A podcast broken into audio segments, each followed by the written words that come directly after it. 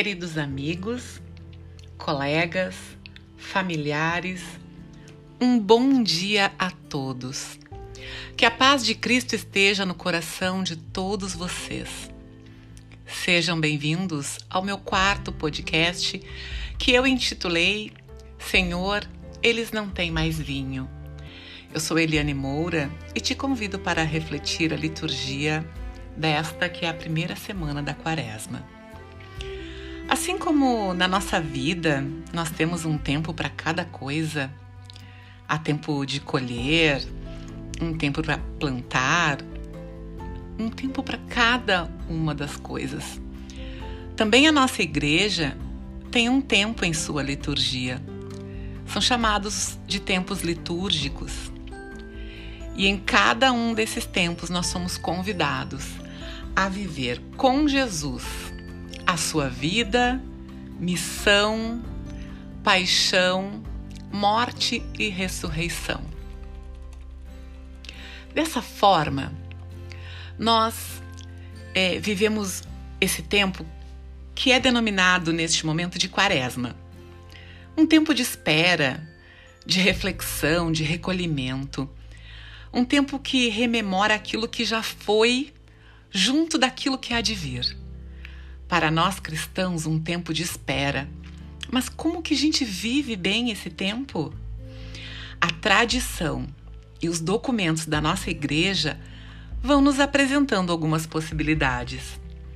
E a meditação da palavra, na verdade, em todos os tempos litúrgicos, é uma grande possibilidade de viver com Cristo.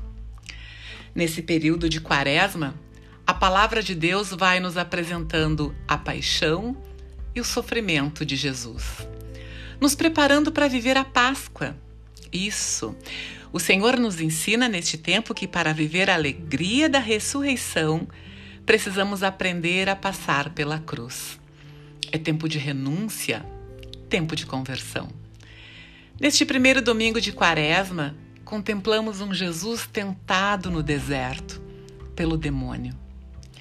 Eu gostaria de destacar alguns detalhes deste evangelho para nossa reflexão. No período de 40 dias no deserto, Jesus foi tentado três vezes pelo demônio. E olha que com propostas bem tentadoras, hein? Com permissão do trocadilho.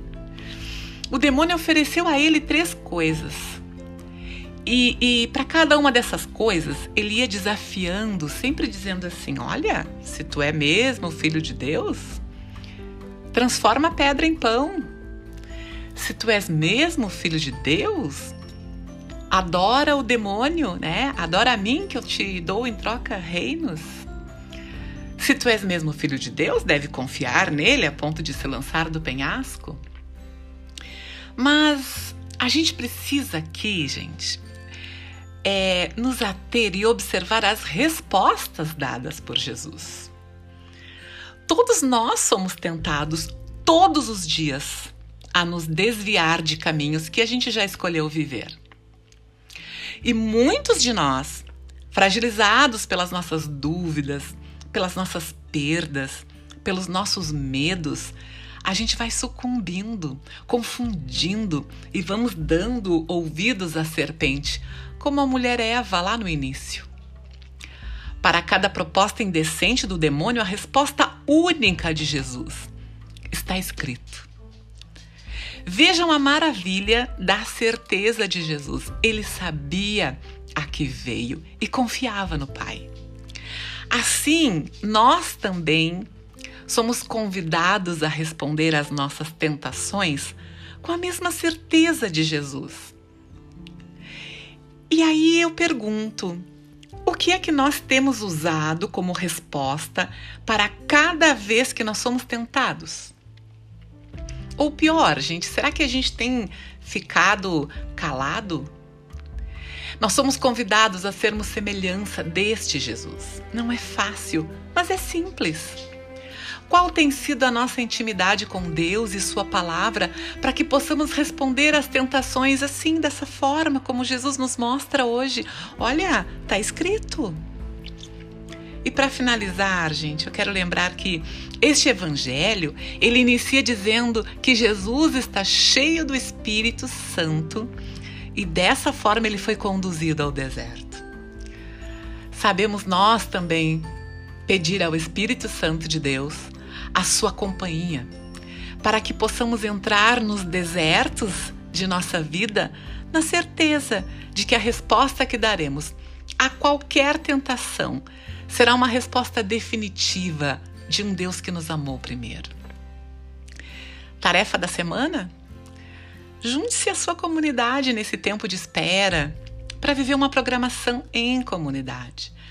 Juntos nós somos muito mais fortes. Há desertos que precisam ser vencidos em comunidade. E participe de encontros pascais ou de vias sacras. Vamos viver com Jesus esse tempo que a igreja nos apresenta. A todos vocês eu desejo um excelente domingo a todos e uma boa reflexão sobre a palavra de Deus.